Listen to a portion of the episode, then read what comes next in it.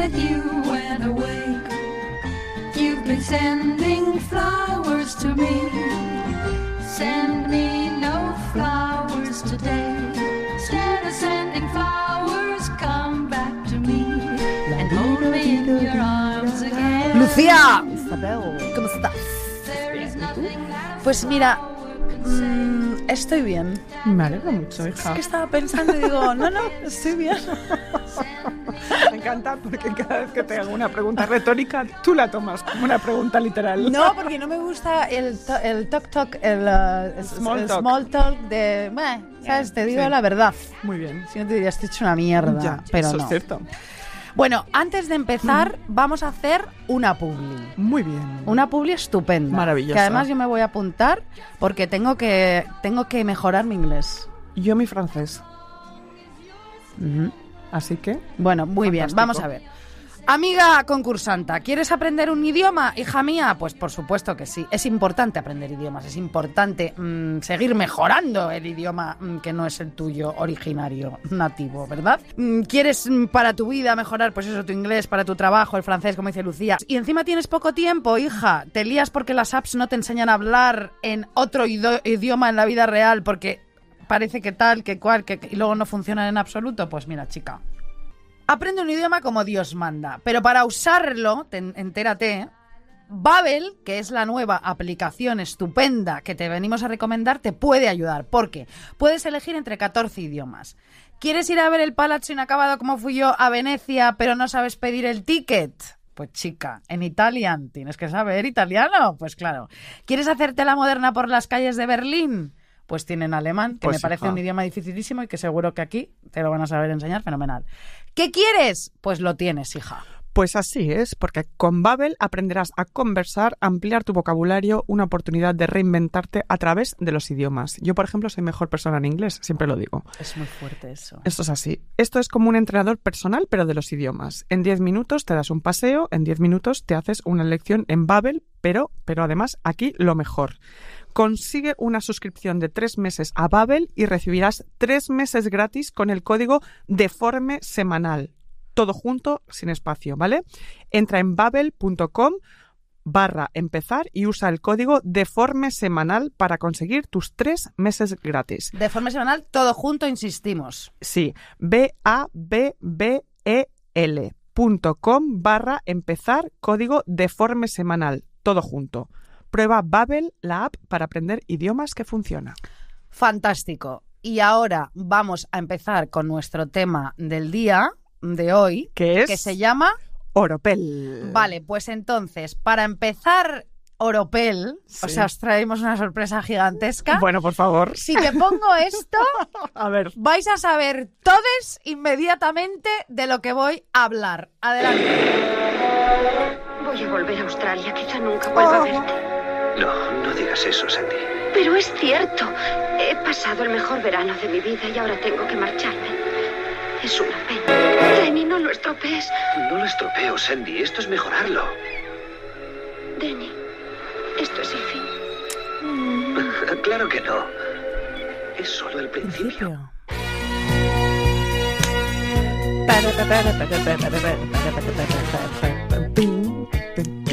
Esto es Vamos. Frank Valley, cariño. Esto me lo sé yo. Yo también.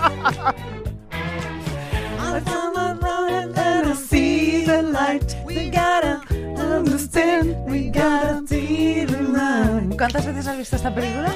Creo que 2000 fácil, ¿eh? Eh, yo creo que la veo una vez al año, Como mínimo. como mínimo. Es una mar- Yo cuando era pequeña creo que gasté la cinta. Joder, yo también me la ponía todos los ra- Todo el día. Y además, la primera vez que la vi, que la pillé en televisión española, me quedé así. Es que es hipnótica. Es una maravilla.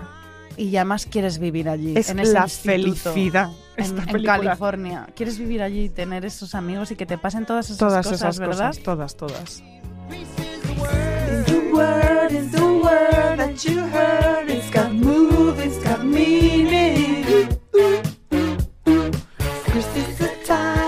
Vale, pues mira, te voy a decir. A ver. Estamos hablando de Gris, por si alguien no lo sabe. Como hay alguna concursanta que no lo haya visto, crimen.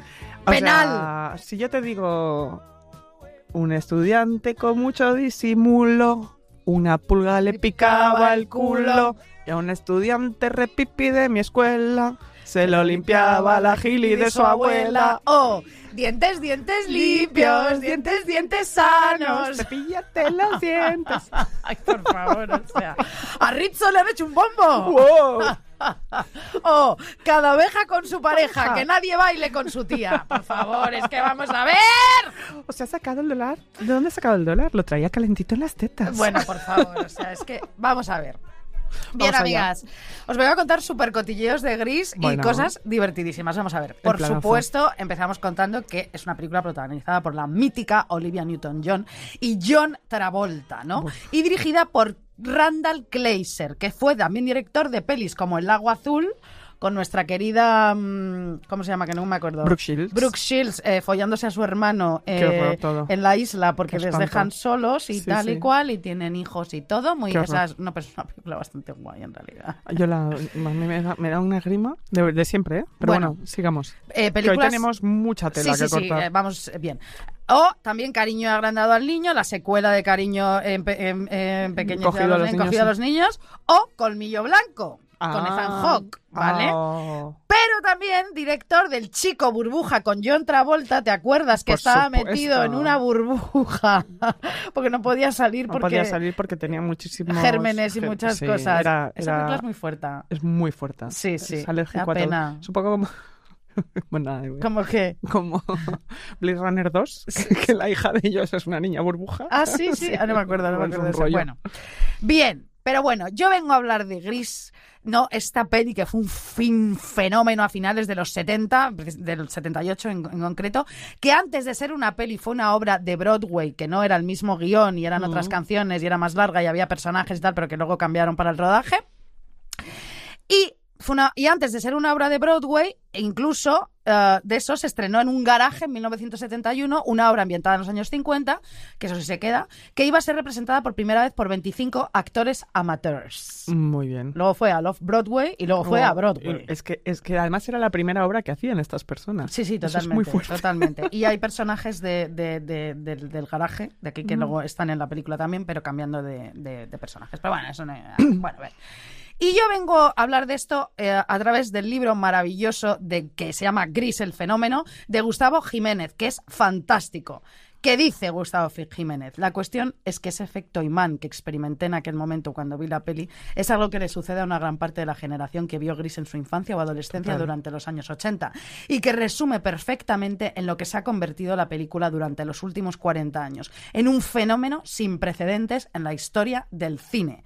Ha llegado el momento de volver al Instituto Raidel, de Ay. recordar aquellas noches de verano, de competir en el concurso de baile al ritmo de Johnny Casino and the Gambles, de Ay. Pilotar nuestro coche en la autopista del Canals. Es el momento de recuperar nuestra adolescencia. Lucía Ay, qué bien, qué bien, qué Bien. bien, qué ganas. El corte inicial que he puesto, que Sí. es eh, cómo empieza la peli cuando Sandy y John Travolta están en una playa de Los Ángeles remota y ella tiene que volver a Australia eh, y se dan un beso acojonante, es el principio de la película, que empieza así, con esas olas y no sé qué. Bueno, esa escena inédita se rodó en la playa de Leo Carrillo Estate en Malibú. En ella, el espíritu de los años 50 se muestra mediante la chaqueta azul celeste que el diseñador de vestuario Albert Wolski ideó para Travolta, que lleva la Oh. chaqueta, que es un homenaje al modelo que James Dean vestía en Rebelde sin causa, ¿vale? mira, muy bien. Fíjate el cotilleo. En el rodaje de esa misma escena hubo una invitada inesperada, la ola que empapó a Travolta y Olivia Newton-John mientras ambos están sentados sobre una roca mirando al mar. Ay, qué Fíjate. bueno. Además, en ellas podemos ver el único beso que Denny y Sandy se dan en la versión final de la película. Algo curioso, ya que ambos tienen varios momentos íntimos durante el metraje. Ah, mira, es el único beso que El se único dan. beso que hay. Muy bien. Qué fuerte, ¿no? Es muy fuerte, sí, sí. No sé sí. si al final en el coche tal, pero no, Yo creo que no. No. No, no, no, no. creo que no. Sí, sí, sí, es el único que se dan, fíjate. Bueno, la película, por supuesto, ya sabéis de qué va. Es la típica historia de chico conoce a chica, chico pierde chica, chico recupera chica, ¿vale? Total. Adelante.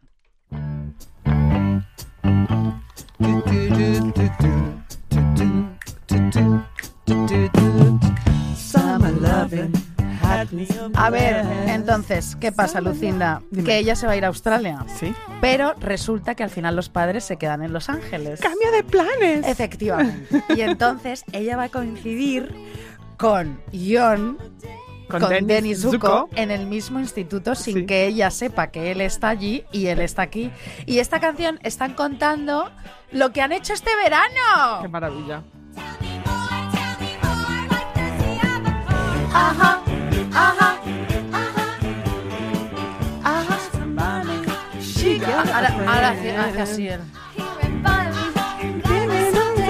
Ay, qué bonito. Yo quiero un Summer Love. En invierno. Total. Summer sun, sun has begun. Oh, oh, the summer nights. Oh, wait, oh, wait, oh, wait, oh, wait. Tell me more, Claro que sí. Claro que sí, amor a primera vista. Param, param, pa, pararararam. Me encanta esta canción además. Es ¿eh? maravillosa. ¿Cómo puede estar de guapo John Travolta en esta película? Bueno, es que es, es- Yo creo que es lo mejor que ha hecho. Y Eh, Mira que ha hecho cosas buenas, ¿eh? Y cosas malas. Sí, sí, pero sí. Es, es una estrella. No, no, no, no, pero es que aparte el carismón El carismón, que el tiene baile. cuando se hace así con el, el pelo, el esto, o sea, es una El cosa. cuerpo. Ay, mira, mira, mira. Bueno, bueno, bueno.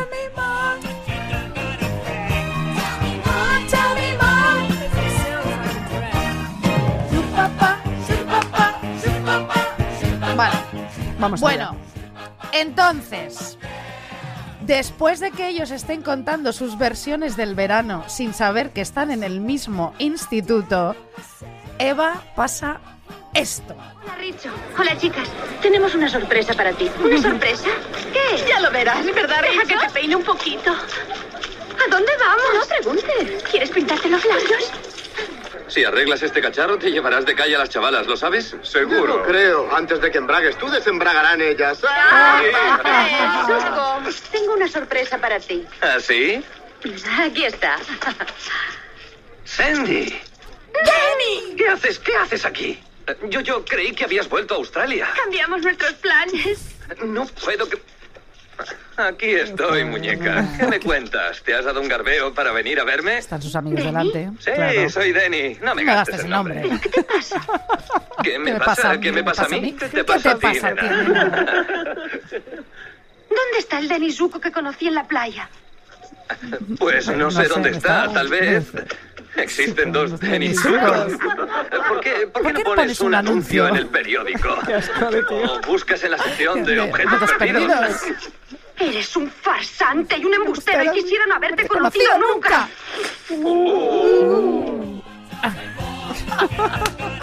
¡Es buenísimo!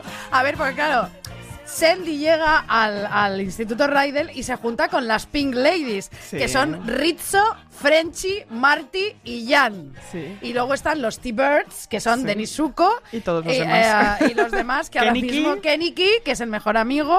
eh, ¿y ¿Cómo se llaman los demás? Bueno, No me eh, acuerdo. Tiki, Troco, Truqui. El rubio, el, el, eh, rubio el- el el moreno El italiano, moreno que- que el de tiene- panza putana, que le dice a la directora, y el, y el otro más delgadito, con cara de años 50, por cierto. El, el, el, el que, el de italiano parece que tenga 95 años. Bueno, es que, es que ahora te lo voy a contar.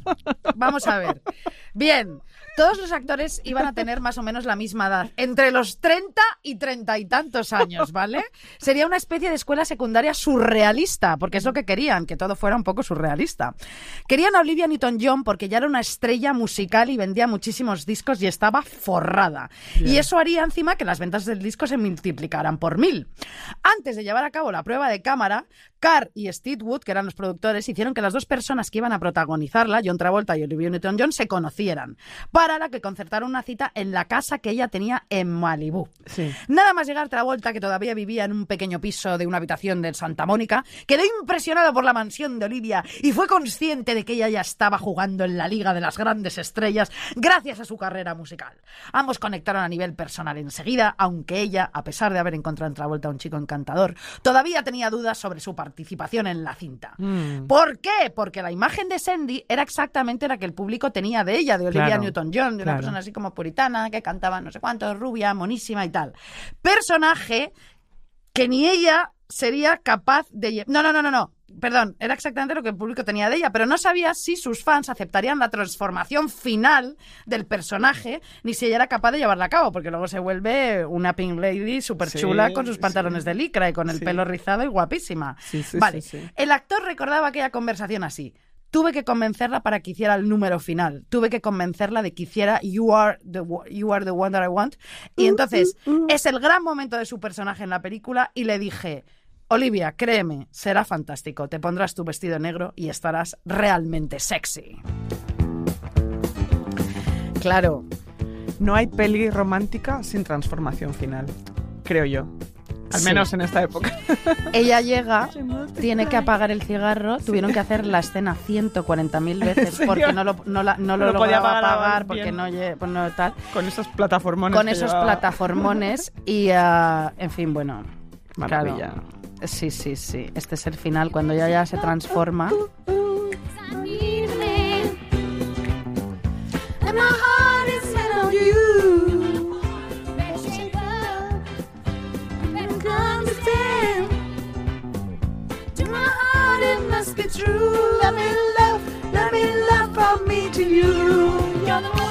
Me encanta esta película porque es que te da esperanza en la vida. Es alegre todo el rato. No, y aparte es que... Y todo es eh, genial. Y luego ellos eh, Vuelan. bien y Y vuelan, en el coche y hacen así, al público nos mira. ¿Sabes una de las cosas que más me fascinaba a mí eh, de esa película cuando, era, cuando la, la vi por primera vez? O segunda, o tercera, o quinta.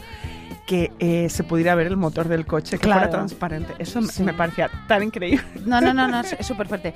¿Sabes por qué tapa de repente en esa escena del coche John Travolta con un plástico? ¿Por qué? Porque está emulando un condón. Porque en ¿Ah, la sí? obra de verdad aparece un condón Ah. y como no podían poner como connotaciones sexuales tal, Claro. pues entonces hacían como cosas un poco más subliminales. Bueno, pero luego se frota eso en, en la entrepierna y todo, me acuerdo, ¿te acuerdas? Sí, Que- sí, sí, sí, pero espérate que te voy Ah, vale, a vale, vale. decir Dale, dale, cosas. perdón. Bueno, vamos a ver. El primer día del rodaje, todo el equipo se trasladó al Venice High School, un, un instituto situado en el 13.000 de Venice Boulevard en Los Ángeles, que en el futuro también albergaría los rodajes de American History X en 1999 o del videoclip Baby Baby One More Time de Britney Spears. Los pasillos de ese, de ese instituto son el Instituto Ryder de Gris. Esto es guay. Eso es increíble. Bueno, los actores se hicieron todos amigos y se lo pasaban bomba en el rodaje. Claro, porque como todo era alegría y felicidad y estaban encantados, o sea, es que mm, se traspasaba la pantalla Todo que eran amigos y tal. Esto se tradujo en largas fiestas nocturnas que hacían que los actores llegaran al día siguiente con dos o tres horas de retraso al rodaje por las resacones que tenían, ¿vale? Lo que hizo que el director Randall Kleiser les reuniera y les diera una charla sobre la profesionalidad que se les requería y ya un poquito, pues ya se mm, pusieron un poquito más tranquilitos. Bien, algunos hasta se enrollaron de verdad. Qué bien. Jeff Conaway, que es Kenicky, el mejor Mm. amigo de Dennis Zuko, vale. Y Susan Wagner, que es Rizzo, uno de los personajes más maravillosos del, eh, Del cine. del cine y de la, y de la película. la actriz que interpreta... eh, mm. No sé qué he puesto aquí. Da igual. Jeff Conaway y Rizzo, que Se no liaron. se... Sí, sí. Bebe- viven un breve romance en sus caravanas entre toma y toma. Los instintos de Conaway, de, de Kennedy, Kennedy. estuvieron a flor de piel durante todo el rodaje. Tanto que los chupetones que muestra el personaje de Rizzo en el Frosty Palace, en el- la heladería y hamburguesería, se los hizo él mismo, según el actor, para darle más credibilidad a la escena. Oh, qué maravilla. Qué putada. Otra vez me toca pagar la cuenta. Dame dinero. Está bien. ¿Qué te pasa esta noche? Cada vez que abres la boca es para decir una chorrada. No hagas que me cabree. Cabréate si quieres. ¿Qué más me da? A lo mejor termino contigo. Pues termina. Y métete esto donde te quepa. Escucha. Perdona, Frenchy. Rizzo, Rizzo. Es que ellos se pelean porque, claro, ella cree que está embarazada. Sí. Perdón, me he equivocado porque Rizzo es Stockard Channing, que no sé qué coño he dicho. Stockard Channing y Jeff Conaway, Kenicky y Rizzo están mega liados en la película y, eh, y se lo montan en la caravana. Qué maravilla. ¿Vale? Bien. Pues nada, chica, esta es una de las relaciones que suceden en, en- en Gris. Eh, luego entre ellos se van a dar celos y luego van a acabar juntos. Y ella no está embarazada. ¡Una falta de alarma! Sí, cuando baja de la noria. Bien. Bien, con el tiempo, Conaway Kenicky, que en aquella época realmente dice que no estaba con Rizzo enamorado de Rizzo, que estaba enamorado de Olivia Newton-John. Fíjate. Aunque el destino querría que acabara casándose en 1980 con la hermana de Olivia Newton-John. Este cote es muy fuerte. No, es que, es que todavía era tan endogámico que no querían salir de esa burbuja. No me extraña. Jamás. No me extraña. Bueno, Además, a los dos años del estreno de la película, se casa con la hermana de Olivia Newton-John. Bien, que se llama Rona Newton-John. Un matrimonio que duró hasta 1985. Bueno, Bueno, bien. mira. Más cotilleos. Durante el rodaje del chico de la burbuja de plástico, que también está mm, dirigido por este mismo director, Randall Kleiser, de Gris, fíjate, que en inglés es The Boy in the Plastic Bubble, eh, de 1976, dos años antes de rodar Gris, Travolta y la actriz Diana Hyland, que era 18 años mayor que él, que está también Sí. en la película, se enamoraron y comenzaron una relación. Tan solo cuatro meses después, en la Navidad de 1976, Diana fue diagnosticada con un cáncer y murió en marzo en los brazos de Travolta. Esta historia que, mm, que es impresionante, eh, a mí una de las cosas que más pena me da es que luego la mujer de Travolta, Ya, lo mismo, se volviese a morir de lo mismo. de lo mismo. Tremendo. Bueno, Travolta es que es de la cienciología Sí, sí, y sí. luego Lo parece vas a contar ser todo, que no, no, no, bueno, iba a contar unas cosas de estas, pero luego parece ser eh, Hmm. que como Tom Cruise, pues también igual es bisexual y lo quiere negar Sí, que y está en el armario. así. Bueno, Bueno, no, no, todo esto de la cienciología hace que ellos no lo puedan decir públicamente o no, son leyendas que se inventan a de la ciencia. Bueno, da igual. La cuestión es que este señor Oye, Isabel, no recuerdo. eh, perdona, ¿eh?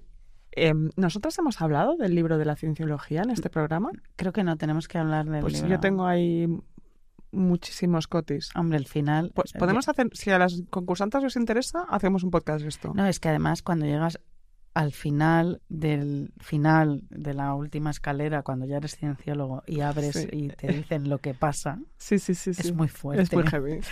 Bueno, Bueno. total. Bien, se le mueren los brazos. Entonces este hecho devastó al actor, que por otro lado tuvo la suerte de poder sumergirse en su trabajo para desviar en sus pensamientos de aquella pérdida. El actor declaraba de forma posterior. Fue una distracción enorme para mí, eh, rodar eh, Gris. Probablemente lo más saludable que pude haber hecho fue estar en dos películas consecutivas, porque luego rodó Fiebre, o sea, primero rodó Fiebre del Sábado Noche y luego Gris, que Fiebre del Sábado Noche también fue un exitazo increíble. Dice, porque estaba muy triste. Durante el rodaje todo el equipo estaba al corriente de su situación anímica y arrimaban el hombro para que el actor se encontrara lo mejor posible. Mientras que Kleiser, el director de Gris, atendía cada noche sus llamadas ahora intempestivas para simplemente hablar y permitir al actor lidiar con su insomnio, sus compañeros de reparto admiraban el carisma que Travolta irradiaba en aquel momento de su vida. Bueno, es que es una cosa, Yo creo que sacó todo ahí. todo. Es una barbaridad. ¿Qué me ibas a decir? No, no, eso, eso, que es, que es una... No, que, que es que no, que, no, que no hace falta que hablaros tan rápido. Ah, perdón, ya, ya me hace No, no, no, que- no pidas que perdón. No estoy No, no, que, Digo, ma- ya, que- sí, que tú sí. tranquila. Yo estoy tranquila, es que me he tomado un café Yo- y voy aceleradísima. Madre mía. Bueno, pues nada, que estaba fatal, pero lo dio todo en la película y que llamaba el director todas las noches como buen actor plasta de, ay, no puedo dormir, estoy fatal, el director, bueno, venga. Bien. Nunca estuvieron liados Olivia y, eh, y, y John Travolta, aunque todo el mundo lo creía y mientras estaban rodando la película también eh, no lo negaron para que se acrecentara eh, pues el interés, La química. el rumor, eh, la cosa, luego fueron a ver la película y tal. Y las fans de Travolta le mandaban cartas a Olivia Newton-John llenas de odio al rodaje. También, chicas. Chicas, ya, la gente. En fin, te voy a poner mi canción favorita. A ver. What will they say? La más que más me gusta. Monday at school. Dios mío, es que. Esto es después de que la quiere meter mano en el coche, que ya se han reconciliado y ya le dice, Denny. Sandy, can't you see I am misery? start, and we're apart. There's nothing left for me. Tenemos que cantar por encima todo el rato porque si no nos lo bajan. Love is torn, all alone. I sit, I wonder why, I, I know why. You left me, oh Sandy, oh, oh Sandy, baby.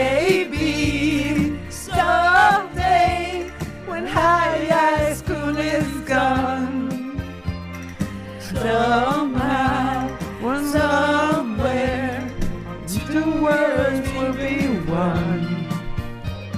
And ever, forever, and ever we will be. Oh, please, say you'll stay.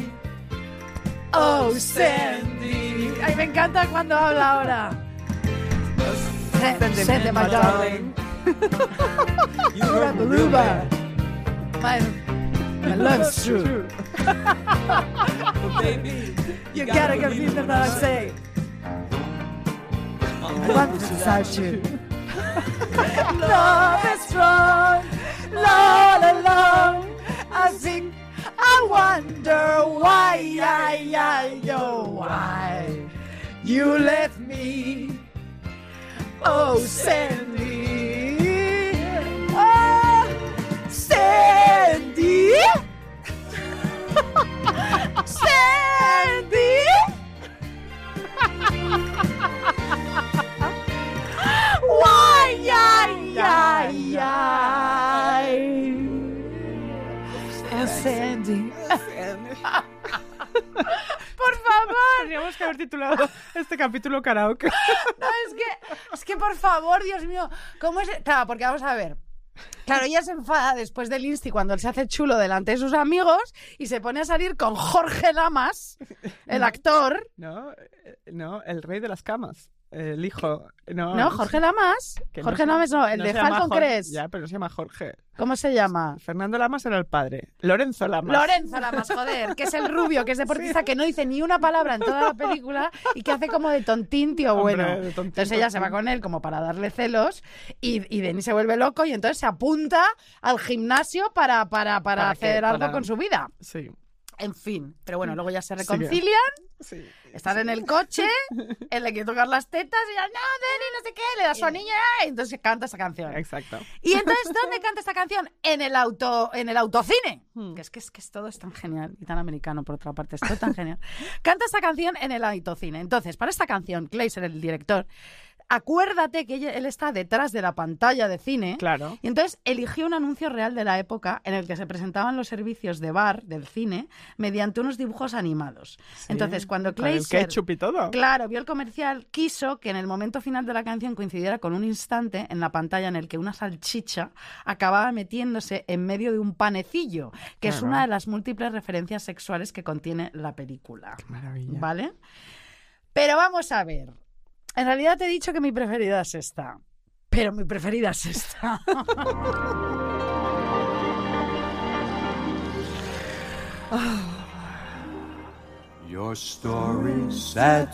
Es que quiero vivir en esta banda sonora. Yo también. Por favor. Por favor. Todas ellas vestidas de ángeles, de peluquería, con sus rulos ese humo, plateados, esa escalera, es todo, todo color pastel. Claro, porque es que Frenchy no sabe si dejar el curso de peluquería, no, dejar el instituto para, dedicarse. Exacto. Y entonces este hombre le está dando consejos. Frankie Avalon, claro. ¡Ah! ¡Ah, ah. ah.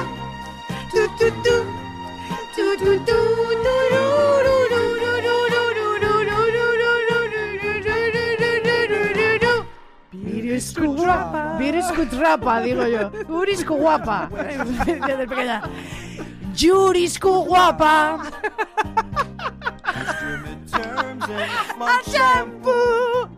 Guapa! ¡Yuriscu guapa! Así se va a llamar mi próxima perra. Yurisku guapa. Son más Why keep your feeble lies alive? What are you Judy's guapa. You got the dream, but not the pride. If you go for your Judy's guapa. join the settlement, turning your teeth in go back to High school, lo único que Vuelve, vuelve al instituto, Frenchy. No seas tonta. Judy's guapa. hanging around the corner store. Judy's guapa. It's about time Ay, no Venga, sigo, sigue un poco. Que alguien te canta esta canción maravillosa. Que no quiero que nos la bajen. Que no, la pero que no nos lo van a bajar. Estamos cantando Judy's guapa y hablando encima. de- ¡Otra vez!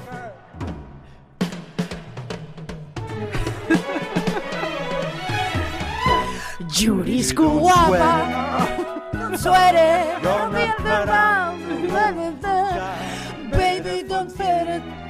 Forget it. Bueno, bien. Venga, por favor. Venga, bájala, Eva, pero no nos la quites. Eva, los mandos de esta nave feminista, Eva López, de Estudios. Goodit, venir aquí a grabar gris o lo que os dé la gana, porque son los mejores estudios de Madrid. Bien, bueno, vamos a ver. Otro tipo de magia se vivió en este rodaje durante esta escena, por favor, en el que el ángel adolescente, ¿vale? Este señor, que es Frankie Avalon, efectivamente, se le aparece a Frenchy para aconsejarle que no deje el insti, ¿vale? Y ella que está viviendo la escena es que se le ve en los ojos a la actriz Diddy Con, que es Frenchy, en cada uno de los momentos que pasa junto a su admirado Frankie Avalon, cómo ella está flipando. ¿Por qué? Porque ella había crecido con la música de Avalon y era su ferviente, ferviente admiradora. O sea, fue su sueño y pasó. Claro. Cuando lo tuvo tan cerca, no tuvo que simular estar impresionada ante la presencia de un ángel, sino que su cara de pasmo era real por encontrarse junto a uno de sus ídolos.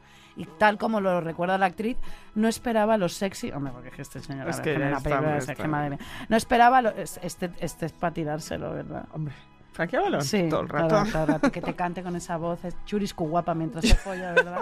Yuriscu guapa, Yuriscu guapa, Yuriscu guapa. Venga, bueno, vamos a ver. Tal como recuerda la actriz, no esperaba lo sexy y encantador que se veía Frankie Avalon bajando por aquellas escaleras mientras cantaba para mí. Qué maravilla. Pero ¿qué pasa? Que Avalon tenía vértigo. Como yo. Entonces, como tú, cuando bajó tres escalones, le Claro. dijo a, a este señor, no lo puedo, hacer. Se- es- la verdad es que Se- ahora que lo se dices, se le ve inseguro. Es que dice, no lo puedo hacer. Lo No lo puedo. intentó tres tomas y dice, no lo puedo hacer. Entonces, ¿qué pasa? Él puso muchísimos problemas. El actor tenía miedo a las alturas y entró en pánico cuando comprobó que tenía que bajar tres tramos de escalera sin barandilla. Y cantando, además. Y cantando y mirándole a Frenchy. El director, desesperado por este inesperado conveniente, tuvo que colocar colchones a los dos lados de la escalera para tranquilizar a Avalon. Yo le entiendo perfectamente. es que es un pedazo de escalón, Es ¿eh? un pedazo de escalón, todo es blanco, tiene una pinta de resbalar eso, que alucinas. El humo, tía. el humo no. y todo, y que, y que yo, yo ya sabes que cu- cuando, cuando bajo las siempre te- siempre te tengo parezco una viejecilla, pero es por el... es, mm, no es porque, mm, porque otra cosa que vértigo, puro, Sí, que da sí. mucho, te mareas un montón. Bueno, hablemos del concurso de baile del Instituto Raidel y de Chachadi Gregorio.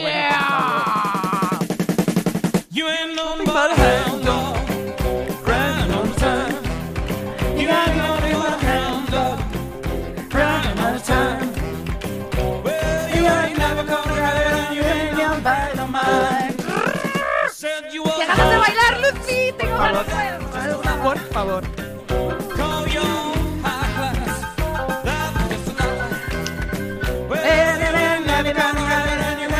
friend of mine. Bueno, vamos a ver, ya sabemos el concurso de baile. Van juntos Dani, eh, Denny Zuko y, eh, y, eh, y Sandy. Pero cuando están bailando y están casi ganando el concurso, de repente Chachadi Gregorio dice, yo quiero ganar el concurso y además fui cita de Denny Zuko que fue ante Sí. la novia.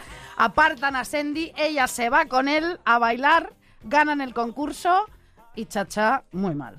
Chacha, vamos. ¿Cómo baila? También te juro, te digo. Bueno, ella es increíble. La verdad mm, es que cuando ves a Sandy toda de blanquito mm, y toda mona, Bueno, tal, el pero vestidazo que lleva además la chacha es cuando que hace Chacha a- con, sí, ese, el tutú, tul. ese tul azul, Azul. maravillosa que está fantástica. Tú sabes que como ella era cantante, no, Olivia Newton-John, pero no, bailarina, y John Travolta sí era bailarín, em, tuvieron que inventar unos pasos menos sofisticados cuando Claro. ellos estaban bailando y como Chacha sí que es bailarina, entonces allí Ahí sí que luce, hicieron ya más claro. pasos como más de bailarines y más de todo. Me- no me extraña muy bien.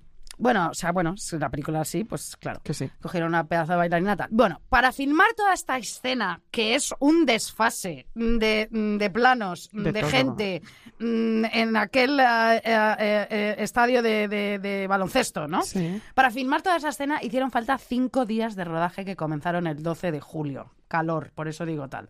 Fueron unos días de duros para todo el equipo, no solo porque todos los personajes de la película aparecían en esta escena bailando al ritmo, ya te digo, de Johnny Casino and the Gambles, que era una banda interpretada por el auténtico conjunto Shanana, un grupo retro súper popular en Estados Unidos por sus giras interpretando canciones de los 50, o sea, eh, tal, sino también fue duro porque el gimnasio no tenía aire acondicionado y las puertas debían mantenerse cerradas para controlar la iluminación. Algunos de los bailarines y actores, entre ellos Michael Tucci, que es el que enseña el culo con los otros trens en la cámara, tuvieron que ser atendidos en un hospital cercano afectados de lipotimia. Buah. Estaban todos asados y además tenían que cortar cada dos por tres para limpiarles el sudor de Es la que frente. se- tiene todo el sentido. Sí, sí. Diddy Con Frenchy recordaba al respecto. Nos estábamos muriendo. Era mi cumpleaños esa semana. Me trajeron un pastel y se estaba derritiendo. Madre mía. Al asfixiante calor que pasaron se sumó además el hedor que provenía de una planta de empaquetado de carne que estaba al lado del instituto. Qué asco, por favor. ¿Vale? No sé, Osama. Uno recuerda, rodar en el gimnasio fue sudoroso y horrible, pero estuvo lleno de accidentes felices. La gente comenzó a hacer cosas absolutamente locas. Eh, ¿Te acuerdas cuando empiezan a bailar? O sea, les dijeron, Sí. como ya ahora estaban- desfasad, ¿no? Claro, ¿te acuerdas cuando unos haces así, otros hacen así? Sí. O sea, de- o sea, todos los bailes están casi improvisados, menos cuando eh, ponen, Sí. se ponen esta cosa En que hacen fila, americanos, sí. ¿no? Que se ponen en, en fila los chicos y las chicas unos enfrente de esto. Dijeron, venga, o sea... Y El como resto- había allí 200 bailarines y todo esto, Claro. eh, eh, el desfase, o sea, es, es que prácticamente un poco toda esa secuencia es un poco de lo mejor de la peli. Es una maravilla. Bueno, es que todo es una maravilla.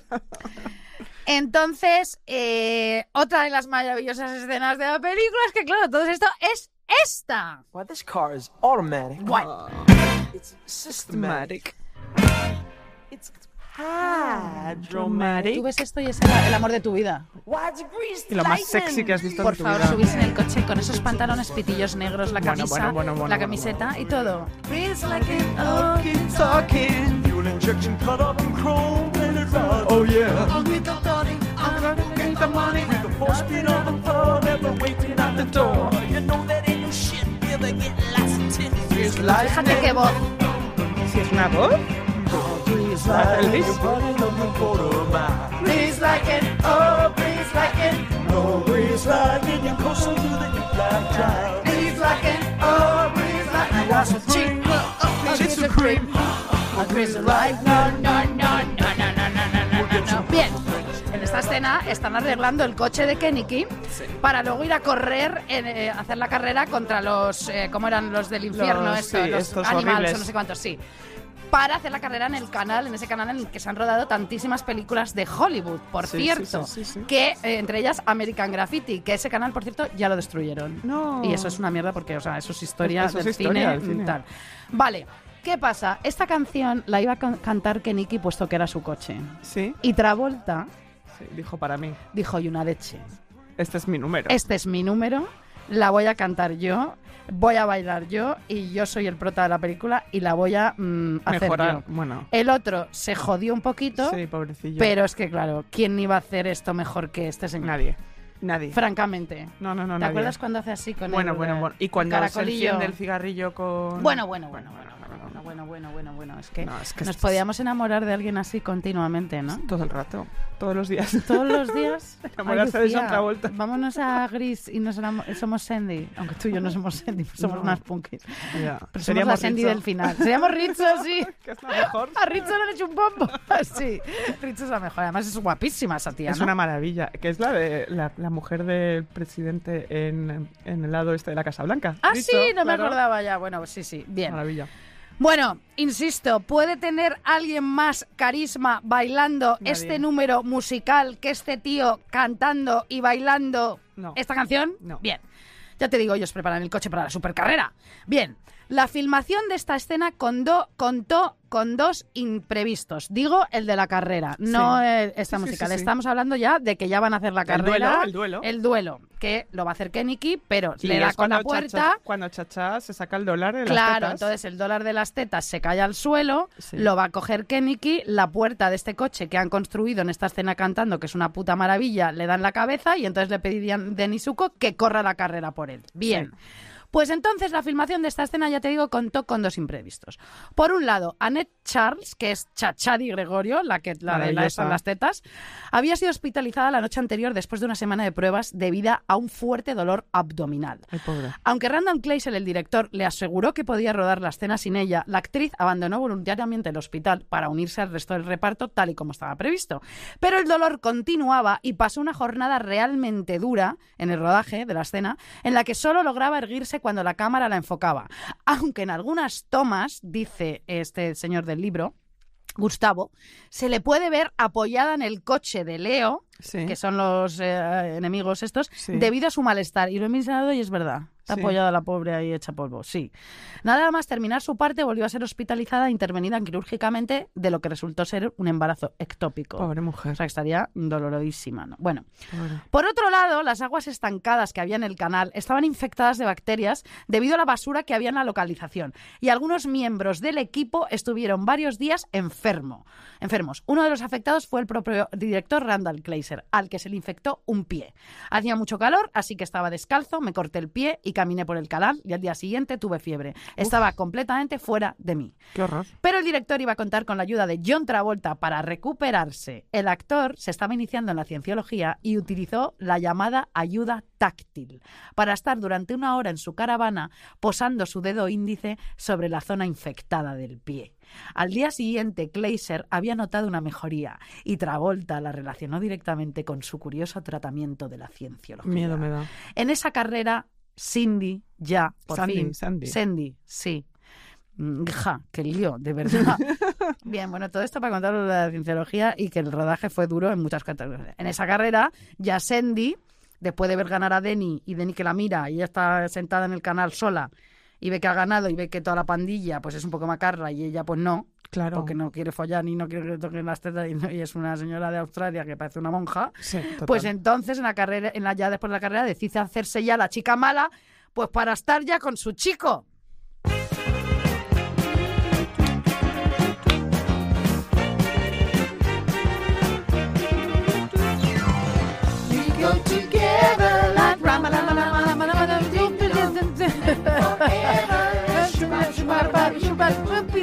Changing, change, change, and change, on. That's the way.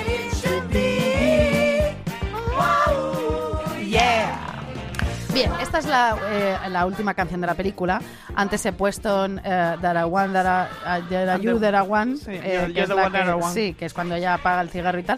Pero aquí termina la película, que es cuando hacen el parque de atracciones en el Instituto Rydell. Y cuando vuelan, Cuando, no, pero aquí es cuando ya se están subiendo todo esto, que todos Sí. vomitan, por cierto, porque se montan ¿Ah, sí? en un montón de tal. Y eso está rodado en otro instituto y todo. Aquí hay más de 200 bailarines. Eso también fue un follón rodarlo Me y todo. Pero bueno, fue maravillosa. Bueno, pero quería hablar yo de la de antes, ahora ya de la One, pero he puesto esto del final porque antes va la otra, cuando ya aparece Megapibón. Y entonces ya ella llega con estos pantalones apretadísimos que se de repente se le- que ella sale de la caravana y todos empiezan a silbarla y a decirle lo pibón que es y ella de repente flipa porque por fin se ve como sexy y que todos la ven sexy, no como antes la niña buena, porque yo está decir, guapísima. está muy guapa, pero a mí de pequeña me gustaba más en la, prim- en la primera. Sí. sí. Sí. No sé, era como que me gustaba más el look. Bueno, es ella. que es su look en realidad. El primero, sí. Claro. Sí. O sea, que está estupenda siempre, ¿eh? Y además ella es un Pibón. pibón impresionante. Pero yo cuando era pequeña era mm, me gustaba más Sandy con colores pastel porque yo era pues una niña. Eras pastel. era pastel, era un pastelito. Eras un pastelito, cariño. Entonces, bueno, ¿qué pasa con esos pantalones apretadísimos que le, eh, o sea, le hace un montón de plas de vestuarios? Bueno, pues que se los pone y encima está delgadísima, pues ¿qué pasa? Que se le rompe la cremallera. Y entonces, ¿qué pasa? Que se los tienen que coser. Y entonces ella no podía hacer pis.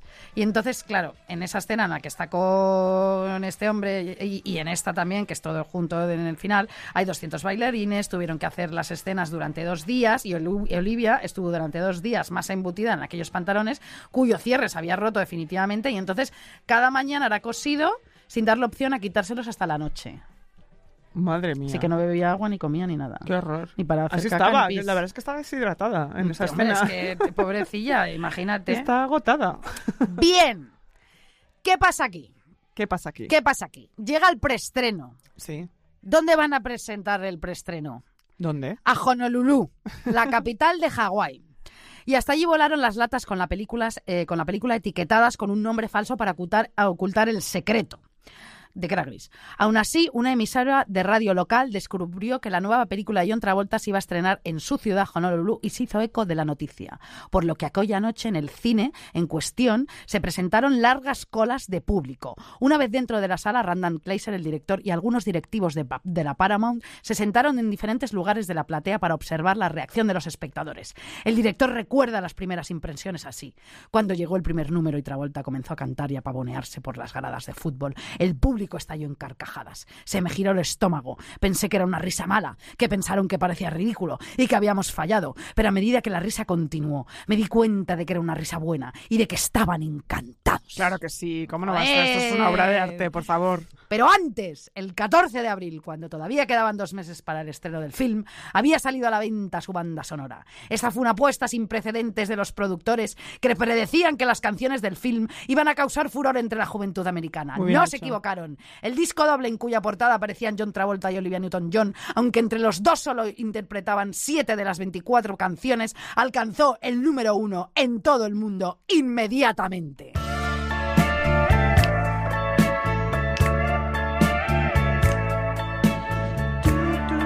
Me encanta esta A canción. mí también.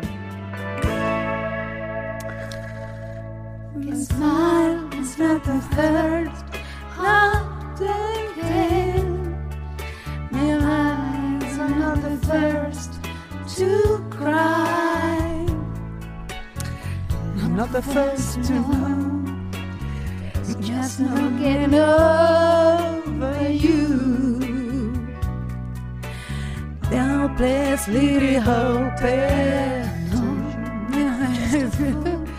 Ella está en la piscina con la carta. Con las cartas. Porque han ido todas a casa de Frenchy en pijama party. Pijama party. Después de ¿Cómo querer- se llama la, la amiga que... mm, La que saca Frenchy. los... set- no, la que saca los 700 Marty, novios. que ya es por correspondencia. Bueno, me encanta Marty. ¿Sabes que en esa escena eh, saca una mm, bata china Sí. roja que yo tengo? No me digas. Sí. Bueno, La- me la regalaron de China exactamente igual que a ella. bueno. O sea... There's no since you push my love aside.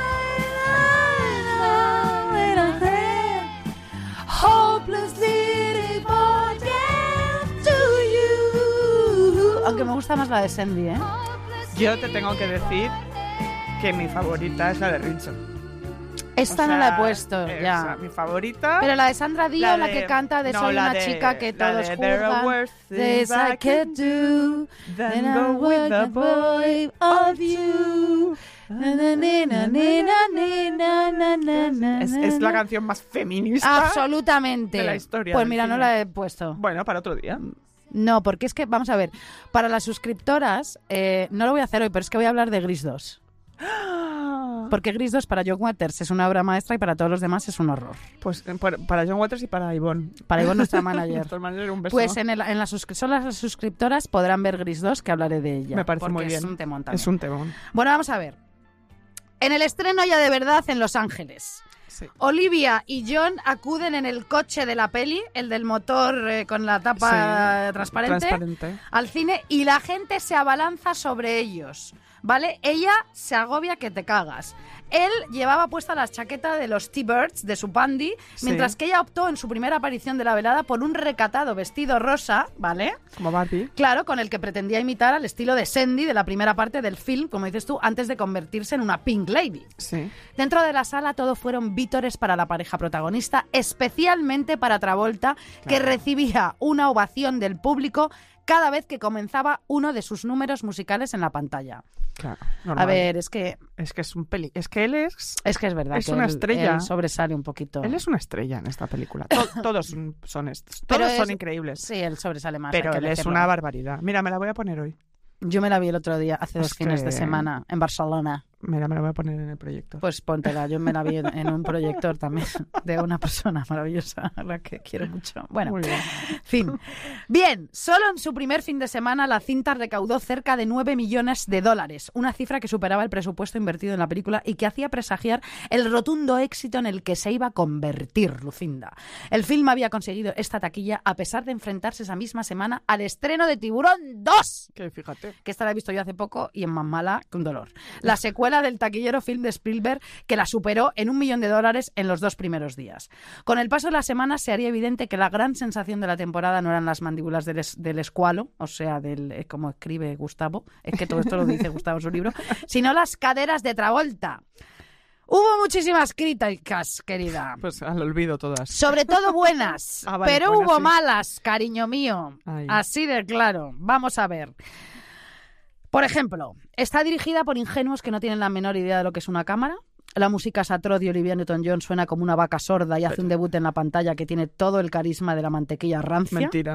mentira. Para el diario Los Angeles Times, eh, Charles, Cha- eh, Charles Chaplin se vio particularmente ofendido por el modo en que Sandy cambia al final del film para conquistar a Denny. Va. Para el periodista esto supena- suponía un sistema de valores corrompido. Uy, sí. Los Sí, Angeles Times. Totalmente, sí. El diario Chicago Reader, quizás eh, por proceder de la cuna de la obra original, publicó No es más que una versión barata de Broadway. Mentira. Otra descripción lapidaria para el film fue la de Jean Shalit para el programa Today Show, que la calificó como comida basura visual. Pues ¿sabes qué? Nos encanta. no, cariño, Y todo además, el ¿qué tiempo va a ser? les ha, arte. Esto es arte. Esto el es arte. tiempo les ha quitado completamente Bueno, la que- reason. Qué vergüenza. O sea, Jean Shalit fuera. Bueno, Fuera de este plato. Bueno, pues nada, hasta aquí mi repaso a Gris. A Gris, eh, maravillosa película, maravilloso Es una- film. Eso sí que es esperanza e ilusión. Vive- si estás triste, ponte, Ponte gris. gris. Es así. Y si os suscribís, os hablaré de Gris 2. Muy bien. Venga. Venga. Antes de continuar, y un poco a la estela de todo lo que has contado, venimos a recomendar la nueva peli de Sofía Coppola, Yes. que es Priscila, protagonizada por nuestro icono sexual, Jacob Elordi. Bueno, o sea, por favor, ¿me, puedes puedes- explicar esa sea- mandíbula? O sea, además es vasco. O sea, ¿me puedes, ¿me puedes explicar esa mandíbula, Pero esos hombros, esa esta espalda? persona, ¿sabes que el otro día me volvió a ver toda euforia solo por él? Bueno, bueno, Y bueno, esto es una... Es que, que esta persona, ¿quién es? Bueno, pues que ¿Cómo pues- puede ser así? ¿Cómo puede ser así? Pues porque Sofía Coppola efectivamente ha dicho, estás guapísimo en todas partes, eres el actor del momento, te voy a llamar para hacer de Elvis Presley. Y además tiene el perfil de Elvis, la verdad. Lo interpreta eh, fantástico, la verdad, y con voz así grave, Ah, hace así de Jacob. Elordi y Kaylee Spinney haciendo de Priscilla, que sería su mujer durante seis tumultuosos años. Sí, señora. Bien, eh, además que empieza ella teniendo 16 años y siendo una niña que va al instituto. 15, Perdón. 15, 15. Bien. Efectivamente, la peli narra cómo se conocieron siendo ella una adolescente de 15 años y cómo ella tiene que encajar en el mundo de Elvis. Ella se enamora locamente de él, el rey del rock, su fama, su familia. Tiene que encajar con todo eso porque además se conocen y hasta como dos años después ella está un poco esperando a que vuelva por ella, pero luego Sí. vuelve, pero bueno, ya se folla medio Bueno, América y triunfar. Claro, es una estrella del rock. Es una estrella del rock. Bien, la peli retrata fabulosamente este viaje iniciático de la joven Priscila, que es realmente la protagonista de la película, que muy pronto pierde su inocencia por amor a este icono mundial. Es un viaje iniciático complicado de este personaje lleno de ilusiones y de amor en un principio, pero que muy pronto se tradujeron en dolor, sufrimiento y mucha soledad, porque Sofía Coppola rueda como genial la soledad de esta chica en la casa de los padres, Bueno, es- es impresionante. esperando. Todo, todo. La eh, soledad de un adolescente. Totalmente. Es- Y de una, de una adolescente que tiene que madurar muy rápido mm, debido a las circunstancias, eh, debido a sus propias circunstancias, ¿no? Totalmente. Bien, claro, eh, mucho sufrimiento, mucha soledad debido a esta relación tóxica, por no decir relación de abuso, ¿no? De Sí, este sí. hombre psicológicamente, ¿no? Está muy bien, muy elegantemente contado eso, además. Sí, la peli refleja perfectamente todo el devenir de esta joven al lado de este señor complejo y egoísta, ¿no? Y cómo ella va cogiendo fuerzas para tomar las riendas de su vida, claro, tiene que... Totalmente. Claro, bien. No os la perdáis, es fantástica, no solo las caracterizaciones de esos años 50, los vestidos, los peinados, el maquillaje, Fantástico. ese ambiente de las casas de los años 50, la decoración y todo, sino unas interpretaciones magistrales. Y además, Sofía Coppola, como tú dices, es eso lo hace mejor que nadie. O sea, es que es así. Y además, chica, ya lo he dicho, pero es que está Jacob Elordi. O sea, ¿cómo quieres que te lo diga? Esta película se estrena el 14 de febrero, día de San Valentín. Es un planazo. Es un planazo. Iz. Iz, por favor. Lucía, te toca. Me toca. Em, yo hoy vengo a cambio de tercio absolutamente. O sea, lo que hemos vivido ahora ha sido una fantasía y yo ahora vengo a hablar de una realidad, ¿vale? Eh, yo he elegido el tema de cómo las hermanas Williams y en concreto Serena Williams, Las tenistas. las tenistas, y ella, ella en concreto ha cambiado el mundo del deporte y el mundo en general, en la cultura popular sobre la que los medios de comunicación explican y crean sentido, ¿no? Nosotras hoy ven- hemos venido a hacer un programa sobre cultura pop, ¿vale? Para esto me estoy basando en un libro de Angel Petersen, que lo pondré en la Newsletter. la newsletter. Porque quiero que sepáis que escribe Lucía las newsletters, no yo. Yo me he escaqueado. Porque yo pongo el guion y cosas, pero vamos, en No menos. pasa nada. Eh, Williams era y sigue siendo demasiado fuerte, ¿no? Es la, tesis de Angela Petersen. Su cuerpo ha sido caracterizado así, pero también su personalidad ha sido caracterizada así. Su resiliencia y su fortaleza en las dos décadas que ha pasado cambiando los estándares completamente de un deporte en las que las personas por su color de piel, clase y antecedentes han sido históricamente excluidas. Si bien la narrativa de Serena comienza con su hermana Venus, y nunca está realmente, o sea, Venus está acompañando a Serena en todo este proceso. En los últimos 10 10 años, Serena ha, ha Despuntado tenido más como tenista y sí, como, como, personaje personalidad. propios, sí. ¿no? Hoy en día se la celebra por su fuerza atlética, por su confianza en su excelencia como deportista y por su personalidad. Pero cada paso de la carrera de Serena Williams ha estado ensombre- ensombrecido por el tipo de resentimiento que surge cada vez que alguien altera como ella, el status quo, ¿no? De una manera efectiva, como lo hace ella, y sin complejos, ¿no? Entonces, para eso, vamos a hablar de qué sabemos de las hermanas Williams, ¿no? De, de ellas. A día de hoy, que Serena es una de las más grandes jugadoras de tenis de la historia, que ha ganado innumerables torneos. Feminista que te cagas. Exactamente. Y, y ahora vemos por qué, ¿Por y qué? desde, por qué y desde cuándo. sí. Y que como su hermana tiene una de las historias más propias del mito del de lo que es el sueño americano, ¿no? Vienen de una familia de clase trabajadora del barrio de Compton, en Los Ángeles, que es el, bar- el barrio más violento, eh, el barrio de las pandillas, eh, de las tres grandes pandillas que hay en Los Ángeles, con tiroteos y muertos diariamente. Su padre fue, mm, fue entrenador de ambas y obsesivamente las entrenó para que fueran dos máquinas perfectas en el tenis. Esto está en la película esta Sí, con Will Smith. con Will Smith. Que pega en los Oscars a, Sí, a la gente. gente. Richard, este señor, y Oransin, su mujer, educaron a las niñas en casa y ellas aprendieron ejercicios y técnicas eh, a, a través de libros y de vídeos, ¿no? Les ponían VHS todo el día para cómo, cómo imitar las jugadas. Incluso después de que los tiroteos eh, de- desde vehículos amenazaran la seguridad eh, para toda la gente de Los Ángeles, pero especialmente en ese barrio y especialmente en la zona donde ellas iban a jugar en las pistas, mantuvieron su estricta rutina diaria. ¿no? Para prevenir la violencia, Richard Williams llegó a un acuerdo con las tres pandillas del barrio Wow. dominantes en el área. Entonces, un miembro de cada una de las pandillas hacía guardia durante las sesiones de entrenamiento de las chavalas para en la que pista, no les para que no pasara les pasara nada. nada, ¿no? El tío, pues, pues un, un señor de barrio, sabe con quién tiene que pactar. El padre se aseguraba de que hubiera gente que les gritara en la pista insultos raciales desde muy pequeña. Una manera de endurecerlas ante lo que vendría. Y, no nos engañemos, eso llegó. Aquí como yo tengo muchísima información, pero mm, que para que la gente lo sepa, hubo un par de torneos cuando ellas ya eran famosas donde les gritaron de todo, ¿vale? Y ellas se negaron a seguir jugando en esos torneos.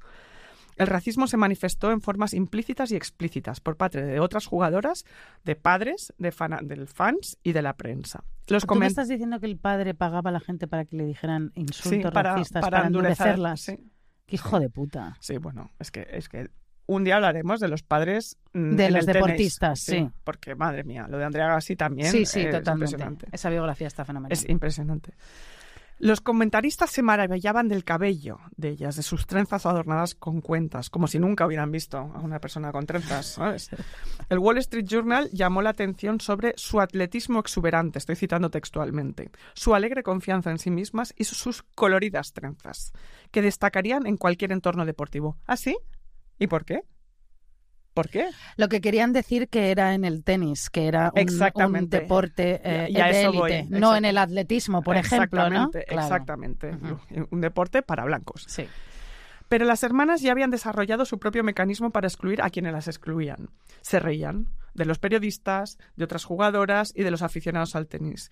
Ellas dicen, parecen disfrutar de mostrar a la gente lo que se siente al estar excluido. Ellas se partían de la risa todo el rato, se miraban entre ellas y se reían, ¿eh? como les parecía todo tan fuerte. Eso tenía el efecto de poner nerviosas a otras personas. ¿De qué se ríen estas adolescentes? ¿no?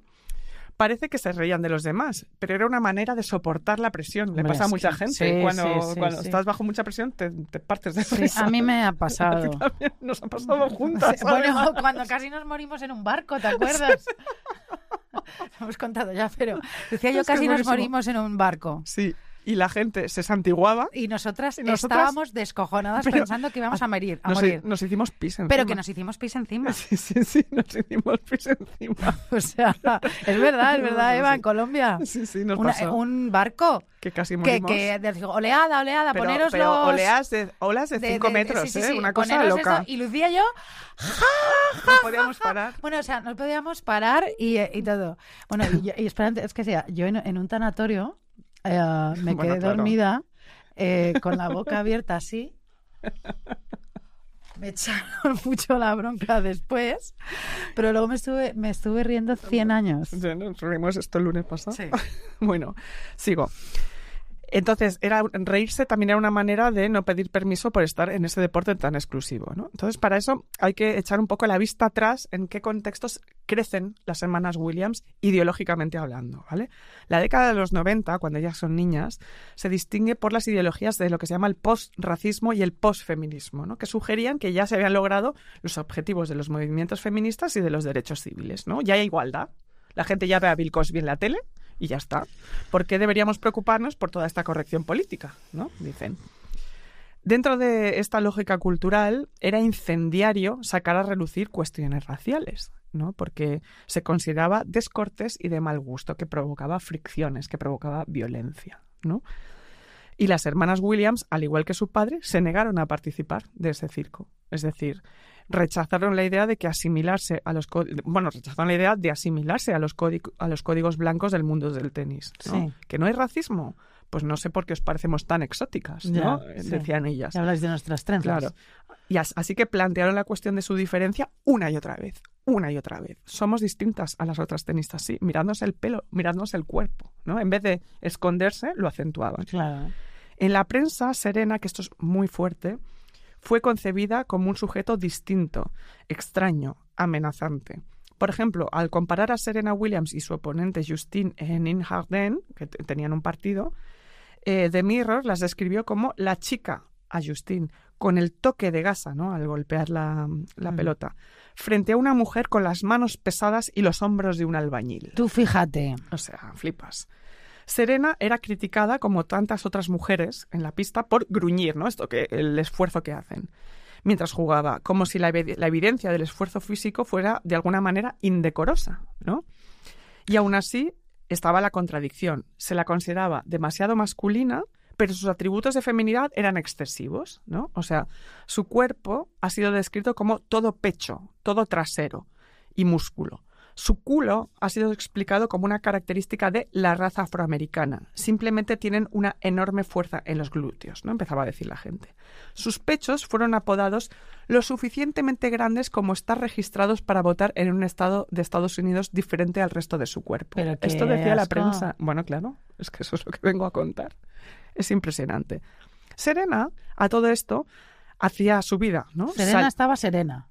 Selena estaba a su De bola. todo. Aunque, bueno, luego veremos cómo le afectó ya, eso. ya, ¿eh? ya, sí, ya lo sé. Sí, sí.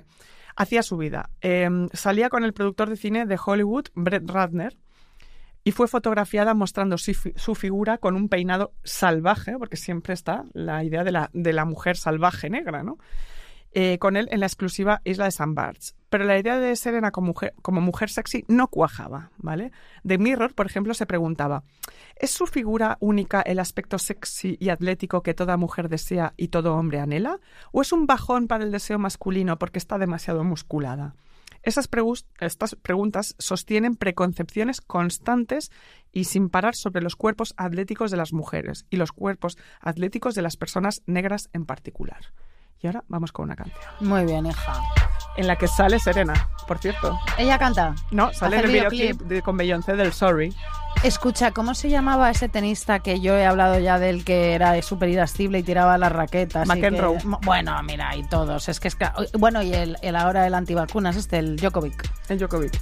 A esto- estos les da igual que griten y No, eso no importa. eso, Cuando las mujeres eh, gritan o cantan o... Por bueno, si- les protestan al, al juez. Esa- Bueno, he quitado, ah, tenía, mm, tenía, Bueno, ha vamos, protestado un montón de veces, claro. de, sobre ella protestando y cómo la veían, pues como eso, fuera de control. La idea de la Sí. mu- del cuerpo de la mujer, del cuerpo y de la mente de la mujer que está fuera de control. Ya. No, chica, está protestando y de hecho muchas veces ella lo que decía era, quiero jugar con, quiero jugar también contra hombres. Sí. Porque yo puedo con todos. Claro, muy bien. ¿Sabes? No soy tan corpulenta y tan Exacto. tetas grandes y tan todo, pues venga. No soy como un tío, pues venga, Pues que vamos se allá. note. Ah. Eh, aquí, bueno, esta canción de Beyoncé que está en el Lemonade, que, que es el mejor di- disco de la década, eso es así, siempre. Pues aquí sale Serena bailando con Beyoncé, que es una maravilla. Este videoclip, todos los videoclips de Lemonade son increíbles, pero este, si lo podéis ver, donde salen, es una reivindicación de, de la mujer negra, este disco entero, es una maravilla. Pero mientras dejamos la canción un poco detrás, hablemos de los cuerpos, ¿no? De qué, qué- cuáles son los cuerpos normativos en los que crecimos nosotras. Jane Fonda había ayudado a lo largo de los 80 y de los 90 a popularizar lo que se supone que es el sueño del cuerpo femenino, ¿no? El cuerpo atlético y delgado y el auge del pilates y del yoga en los últimos 20 años ha marcado el comienzo de un nuevo estándar para el cuerpo, de lo que es el cuerpo femenino ideal. ¿Tú ¿no? sabes que- por qué Jane Fonda hacía esos cursos de gimnasia y todo esto? ¿Por qué? Para ganar dinero para dárselo al Partido Comunista. Ah, mira, pues Y para hecho. causas- ¿El, el comunista?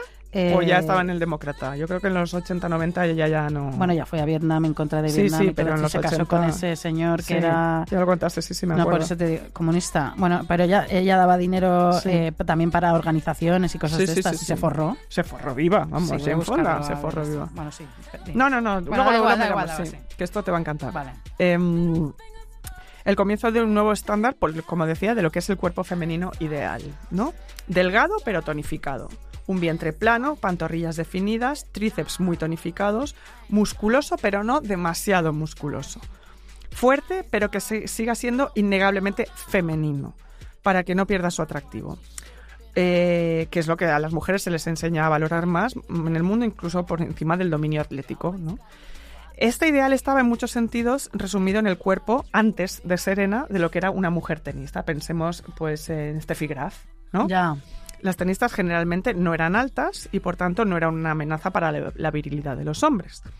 Como, los, como ser los jugadores de baloncesto. No, no eran mejores que, su- que los hombres eh, en el tenis, eh, como el equipo de fútbol de, de- de femenino de Estados Unidos. Las tenistas eran fuertes, pero sus uniformes las hacían parecer damas capaces de pasar de una cancha de, de tenis, de una pista de tenis, directamente al, tel- al té de la tarde. ¿no? Incluso Martina Navratilova, una de las primeras atletas en declararse queer, en les- en declararse lesbiana, tuvo un estilo marcadamente femenino a, la- a lo largo de la década de los 80.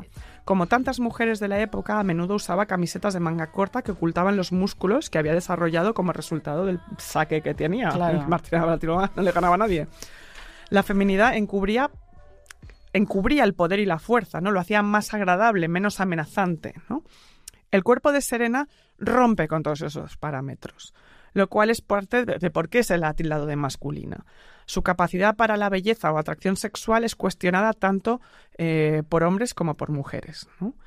Como señala Britney Cooper, en, que es de un colectivo feminista, Crank Feminist Collective, estas narrativas sobre los cuerpos negros como naturalmente atléticos, más poderosos, más salvajes, menos reflexivos y menos estratégicos, y los cuerpos femeninos negros, negros como naturalmente fuertes, invulnerables y poco atractivos, son centrales en las narrativas occidentales de superioridad racial blanca. ¿no? Dicho de otra manera, la retórica del cuerpo diferente de Serena Williams no es solo sexista, es que es profundamente racista, Sí. claro. Pero con todas las reacciones, como todas las reacciones horribles en la cultura pop, también es un testimonio de cómo se la ha considerado una intrusa en el mundo del tenis. Claro. Los deportes femeninos y el famoso en general. Sí. Como, como que se ha colado, se nos ha colado Sí. esta persona. El lenguaje de los tabloides hablaba de ella como la mujer Hulk. Lo decía un editorial de The Mirror. es que es, muy que eso- fuerte. es ¿eh? que es horrible. Es tremendo. Recordemos, el cuerpo de Serena no está diseñado para emular el aspecto de la modelo de alta costura. Está construido mediante un régimen deportista exigente y agotador para machacar a sus oponentes. ¿vale? Es no que- es naturalmente así. Esa mujer estaba todo el día entrenando para bueno, ser pero así. es que, bueno, incluso si hubiera sido así, pero también te Que digo... no lo era, porque esa es la narrativa racista que quieren mostrar. Que, que- que ella, ¿sabes? Está animalizada, ¿sabes? Es naturalmente así. No, ella iba... Tú sabes la cantidad de horas que se pasaba esta señora en el gimnasio. Ya. Es que, vamos... Era pura fibra. Claro, es pura fibra, ¿no? Y la sugerencia de que ese cuerpo eh, también es hermoso y sexy seguirá siendo amenazante hasta que los estándares de belleza se alejen de los cánones de la norm- normatividad blanca de clase alta, que es lo que para, para el imaginario colectivo era el mundo del tenis, ¿no? Serena además promovió este cambio. En lugar de ocultar las partes de ella que la distinguían de sus competidoras blancas, incluidos sus muslos y brazos musculosos, su cabello y su piel negra, las acentuó se ponía monos pegados a la piel, o sea, se Claro. ella se diseñó eh, un mono, eh, hizo varios colores naranjas o negros. Ella se sentía sexy, diseñaba estos modelos. ¿Y la prensa? Pues mira, la crítica de moda del Washington Post dijo que parecía Wilma Picapiedra, el equivalente estilístico a una choni. Muy bien. La choni de Williams es lo opuesto a la imagen de la feminidad en el tenis. No se puede ser sexy, admitir que se tiene cuerpo, usar prendas llamativas o brillantes, todo eso va en contra del ideal tradicional del tenis, que se corresponde con el de la, como os decía, de la clase alta estadounidense. A saber, los cuerpos son más bellos cuando están elegantemente vestidos. La riqueza debe mostrarse en objetos como la pulsera del tenis, pero nunca combinado con algo tan poco fino como el cuero negro, ¿no? que es lo que parecía que era el mono de ella cuando está desde lejos, ¿no? Cuan- cuando la enfocaban. Sí.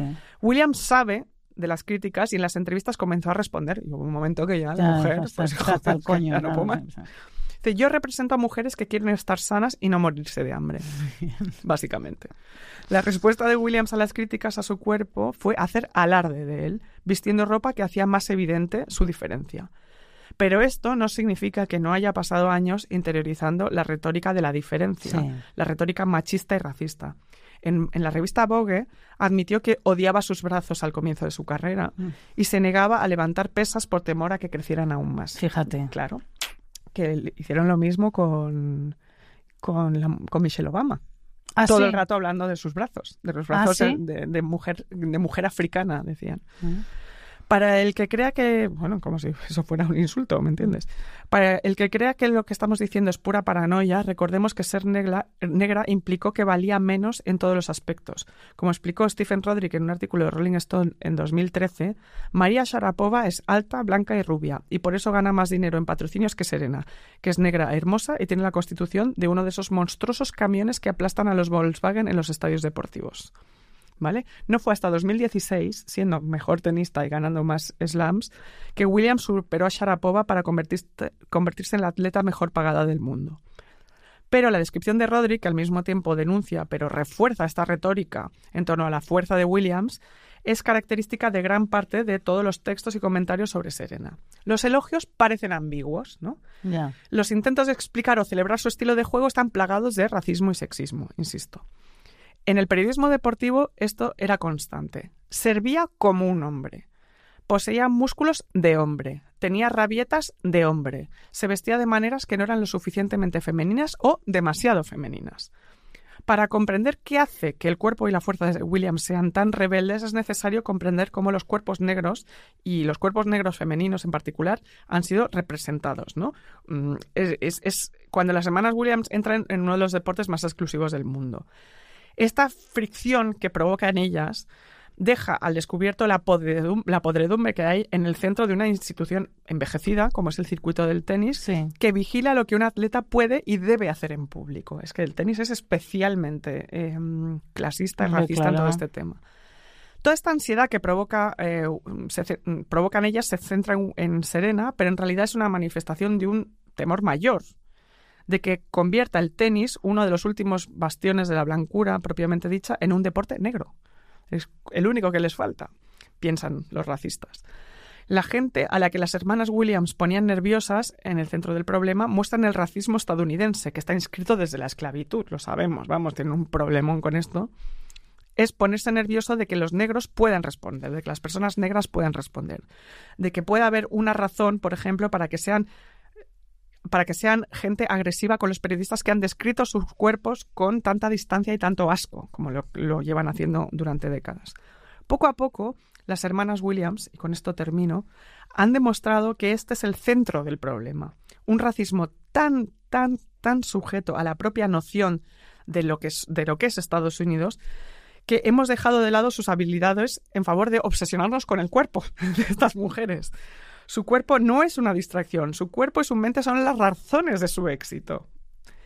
Como dice la autora de este ensayo, Angelen Petersen, imaginemos un mundo en el que las deportistas no provoquen ansiedad, en el que las personas negras no sean automáticamente percibidas como una amenaza, en el que no sea necesario mitigar la rebeldía para, hacer, eh, para aparecer en la portada de Vogue. Desde, desde que Angelen Petersen eh, escribió este ensayo, Serena Williams ha sido portada eh, de, de, revistas embarazada, que eso también provocó, eh, ¿Ah, sí? claro, provocó, bueno, mucho, mucha, de, mucho desconcierto. La Venus empezó siendo mm, Más famosa. más famosa y como en el ranking más Sí. arriba que su hermana y luego su hermana se la, La comió superó, se la comió. y sí. ya Venus no juega, ¿no? No, no, no, no. No. Ya se acabó. Se, se retiró hace tiempo. Además, Venus, la, la prensa la, la ponía como mucho más estudiosa, menos salvaje, más discreta. Bueno, porque tenía Era- un cuerpo menos mm, Bueno, currado que la hermana. Sí, pero la otra era como más fina de Bueno, cuerpo Claro. y la otra era más Más contundente. fu- fuerte. Sí, más fuerte. Por eso se metían más con ella, ¿no? Supongo. No lo sé. A día de hoy, Serena Williams, pues eso, ha sido portada embarazada, eh, que, lo han repetido muchas mujeres desde que lo hizo Demi Moore, pero claro, una mujer negra embarazada, si no me equivoco, es en la portada de Vanity Fair, pero lo tendría que mirar.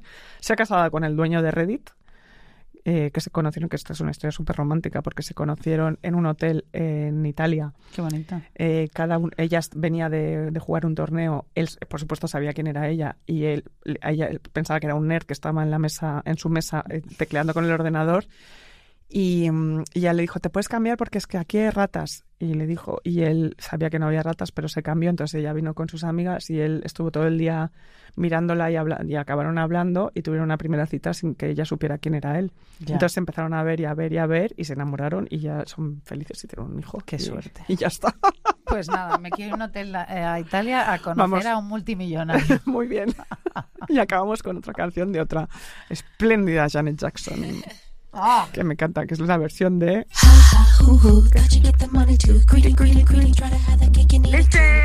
Y Missy Elliott, que ya sabéis que me encanta. bueno, es que esta canción mola mucho. Es la, es la versión de I Get You Think This. Y está Carly Simon. Es un sample de... Y ahora verás, mira. thought my heart would be destroyed. Look around cause I'm chillin', boy. What you go and get your lawyers for? I makes my dough in just one ¿Quién fue la tenista que le clavaron un cuchillo? Mónica Seles. Mónica Seles.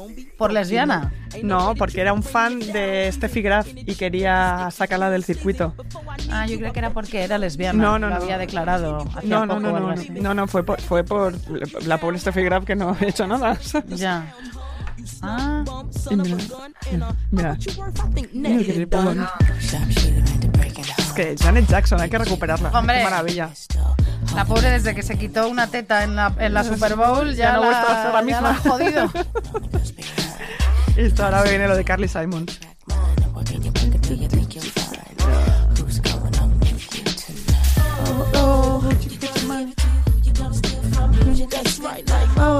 Bueno, da igual, dice I bet you think the song is about you. About you. Turisco guapa. I bet you think the song is about you. Como hemos cantado hoy, qué bien me lo he pasado, de verdad. Este ¿eh? podcast ha sido genial. ¿Verdad? Llevamos unos podcasts que no paramos de La ser verdad. geniales, ¿eh? ya nos lo decimos nosotras. Efectivamente. Oye, chicas, venid a Barcelona al teatro, 17 de febrero, haced el favor compra de entradas y nos vemos porque vamos, tenemos unos temones que alucinas. que flipas. Besazos.